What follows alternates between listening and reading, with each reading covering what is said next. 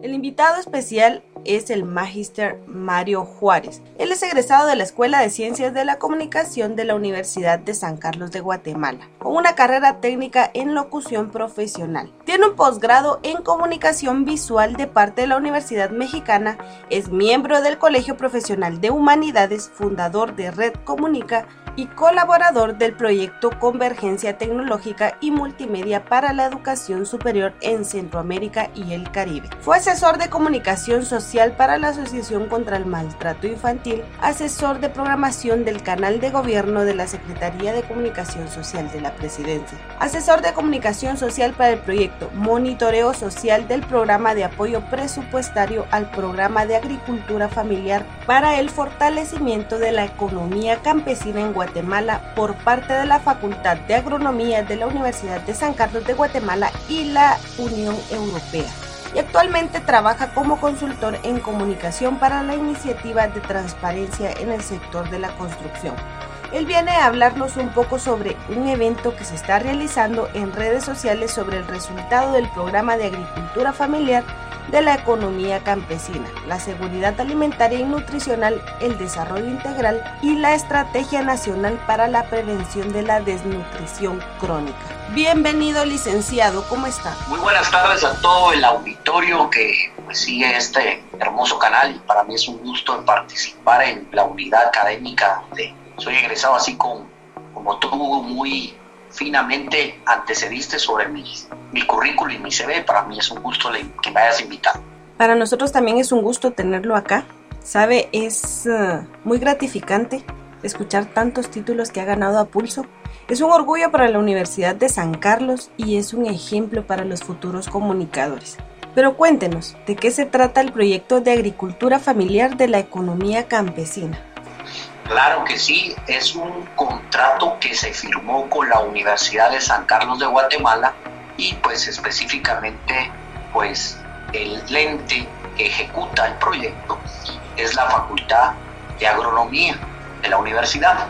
El contrato inició con la Unión Europea, perdón, fue un contrato de servicios, en donde pues, se firmó el convenio en, en noviembre de 2017 pero por situaciones de que hemos pasado ya que es una situación mundial del tema del COVID-19 más algunos problemas que se tuvieron en la universidad en la toma de instalaciones y pues situaciones internas de la universidad, se retrasó la ejecución del proyecto. En este momento, pues ya el proyecto eh, ya está en una de sus partes finales y pues verdaderamente el propósito es generar y compartir con los distintos actores sociales del país información sistematizada, confiable y oportuna sobre las acciones y los resultados que se han desarrollado o se desarrollan de la Política Nacional de Desarrollo Rural Integral, que se mejor conocido como la PENDRI, la Política Nacional de Seguridad Alimentaria y Nutricional, también conocida como la POLSAN, y del Programa de la Agricultura Familiar para el Fortalecimiento de la de la economía campesina en Guatemala, el PAFEC. Y como último, la Estrategia Nacional para la Prevención de la Desnutrición Crónica, NPDC, así se conoce. Y pues nosotros estamos verdaderamente, eh, realizamos investigaciones con ayuda de organizaciones sociales, como mejor conocida como Sandri, que nos apoyó a investigar con grandes académicos y especialistas de la diferente materia que usted ya y todo el auditorio escuchó de lo que tratamos. ¿Qué papel tiene la Universidad de San Carlos y la Facultad de Agronomía en el proyecto? Pues la Facultad de Agronomía primero pues es el ente investigador. Primero recordemos que la Facultad de Agronomía tiene su fin primordial sacar buenos docentes, perdón, buenos académicos de, de, con la especialización de la agronomía, conocer los ámbitos de la tierra, de la agricultura, de, esas verduras y hortalizas que nosotros a veces comemos. Entonces la, los compañeros agrónomos y la facultad incide. Somos un país que su, una de sus fortalezas de Producto Interno Bruto no solo, de la, no solo son las remesas, sino también es la agricultura. Entonces exportamos a nivel internacional y también hacemos eh, gran incidencia a nivel nacional. Entonces creo que es una parte importante eh, la, de la Facultad de Agronomía que tiene a nivel nacional y pues se dedica a resolver problemas de nivel nacional, pero en el ámbito de la agronomía. En el proyecto tiene una, pues verdaderamente tiene bastante relevancia e importancia porque gracias a, al ente eh, académico monitoreamos todas estas políticas que mencioné con antelación. Y creo que la, una de las roles muy importantes que juega todas las unidades académicas, especialmente la que en estos momentos estamos eh, elaborando, es observar esas políticas nacionales y esas estrategias que se desarrollan por parte del organismo ejecutivo. ¿Con qué fin? Monitorear. Entonces, eso es una parte fundamental que nos ayuda y ayuda también a la comunidad académica crear estas investigaciones, porque una de las partes fundamentales que tenemos que hacer como universidad de ciencia y academia, y pues por eso la facultad se está dedicando a hacer esto, este observatorio o mejor dicho monitoreo de estas políticas. Claro, somos un país agricultor, pero entonces el proyecto no es que ustedes vayan y ayuden a las personas. ¿Cuál es el fin principal del proyecto? Pues ser un ente académico, pero que incide a diferentes sectores sociales.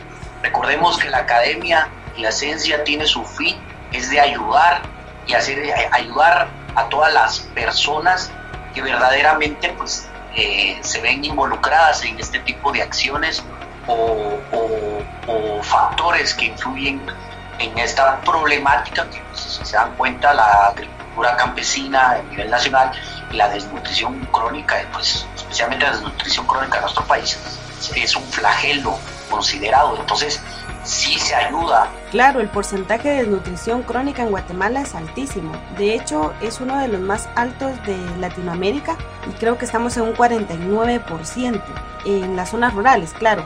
Y especialmente en el departamento de Chiquimula alcanza el 80%. ¿Nos podría hablar un poco sobre cómo funciona la economía campesina en Guatemala y cuáles son los departamentos más afectados por la desnutrición?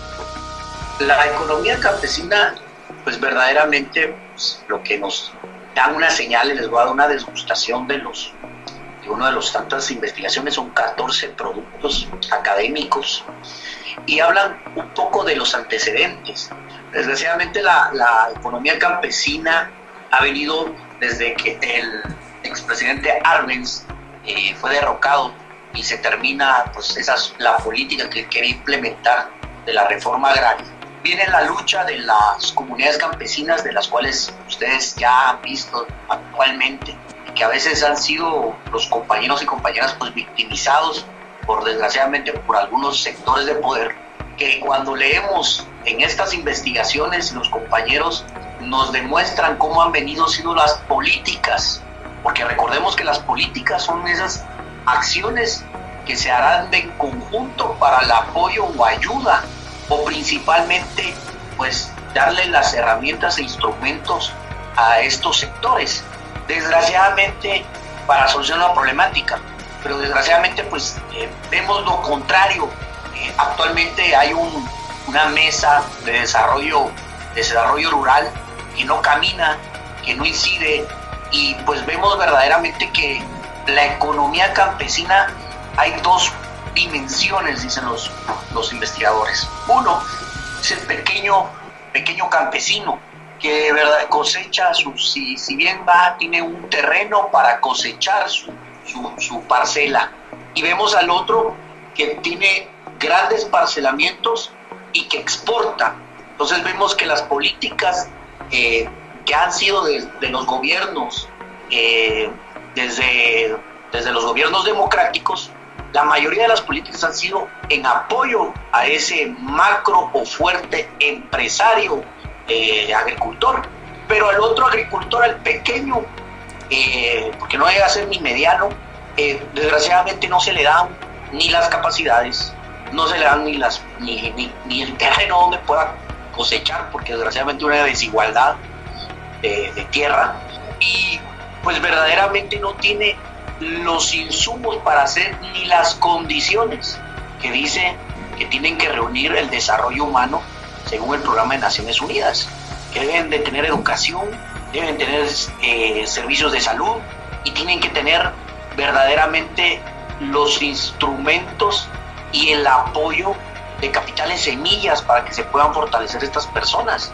y así poder vender, primero subsistir, porque ese es el otro gran problema de la economía campesina, que es la mayoría, y por ahí viene todo el tema de la pobreza en el ámbito. Y pues uno, con su pregunta con la desnutrición crónica, y hago esta pregunta a, todo el auditorio, ¿tendrá que ver esto con la desnutrición crónica? Cuando vemos que Huehuetenango, Quiché, Totonicapán son y Sololá son los más afectados por la desnutrición crónica. Y esto, esto se debe verdaderamente ligado a que el pequeño campesino no tiene pues ni cómo subsistir. No se ejecutan las, las, las acciones concretas. Aparte no se le respeta al pequeño campesino pues también sus, sus metodologías ancestrales. Se les victimiza y se les discrimina.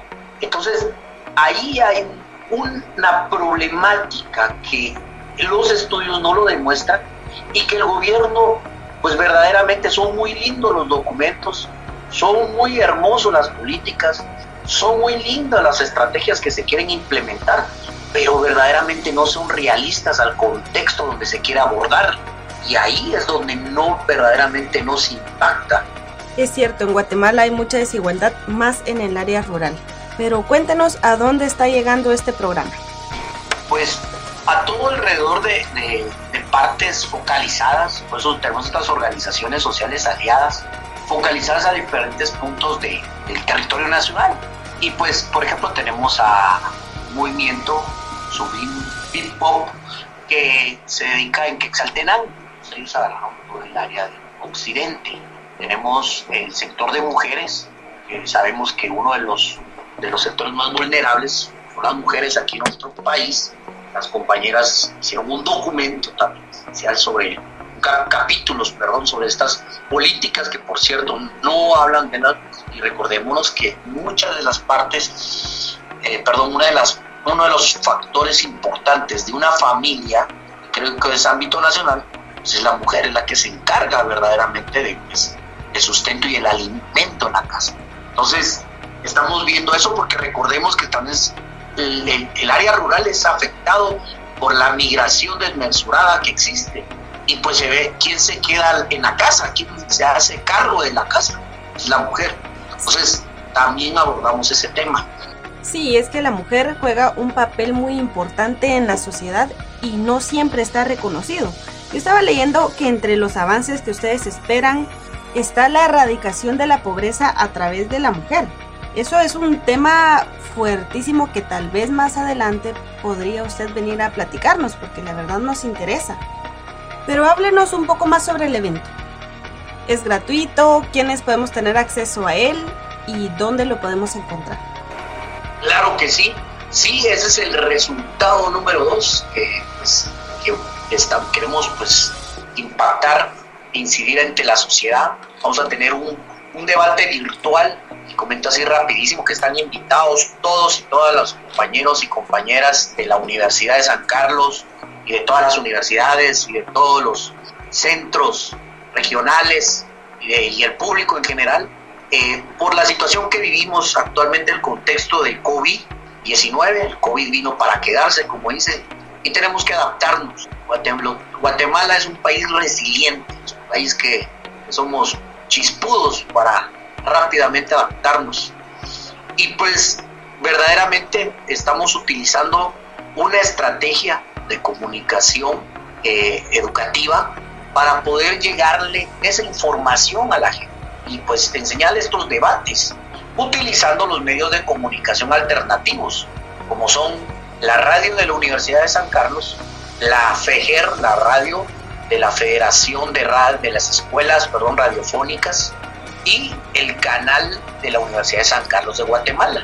Pero también utilizar las plataformas de las redes sociales de las diferentes entidades de la Universidad de San Carlos de Guatemala, del cual pues se subirán en las, en las fanpage de los centros universitarios, de las escuelas no facultativas, de las facultades del proyecto, del proyecto MS PAFEC, por cierto, que nos sigan, arroba MS PAFEC, que nos sigan ahí, estamos en todas las redes importantes y pues ahí se va a transmitir el evento. Todos los viernes va a ser en vivo pues si usted tiene tiempo pues ir a traer una su tacita de café y una su champurrada y lo puede ver desde su casa gratis Muchas gracias por la invitación. Entonces ya saben que todos los viernes a las 9 de la mañana puede ver o escuchar el debate nacional participativo. Y el primer día fue hoy a las 9 de la mañana. Así que el próximo viernes no se lo pierda. Y si no le da tiempo a las 9 de la mañana, puede sintonizarlo después en redes sociales. Recuerde que todos estos programas quedan grabados. Para terminar esta entrevista, quiero agradecerle, licenciado, por su tiempo. Esperamos tenerlo aquí muy pronto con el tema de, de la desnutrición y de las mujeres. Está cordialmente invitado. Sí, muchas gracias a, a usted primero por la, la, oportunidad de compartir un poco de lo que se puede hacer y que se hace en los espacios académicos que a veces no son visibilizados como deben de ser y que son una lucha titánica eh, que, que, hacemos. Agradecemos también a la escuela de Ciencias de la Comunicación de la Universidad de San Carlos de Guatemala por abrir estos espacios. Cada día son muy importantes para que nuestra, ahora sí, la academia y, y la ciencia crezca en nuestra universidad.